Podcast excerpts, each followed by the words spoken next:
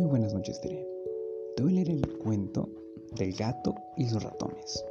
Dice así. Eras una vez un gato muy pillo, conocido por su peculiar nombre, Rodilardo, se llamaba. El travieso gato era el temor de todas las ratas y ratones de la aldea donde vivía, pues le encantaba disfrutar cazándolas. Durante algunos ratos del día, el gato se dedicaba a vigilar las madrigueras donde las ratas y ratones se escondían para mantenerse a salvo. Esos pequeños animalitos le temían mucho.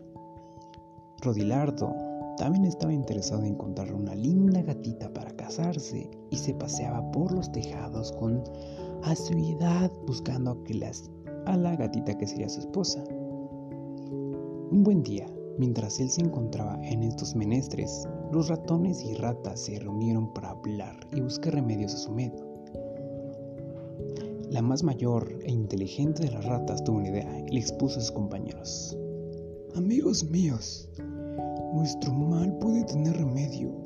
Si le atamos un cascabel al gato en el cuello, podremos escuchar cuando se acerca y tendremos tiempo para huir antes de que nos asuste.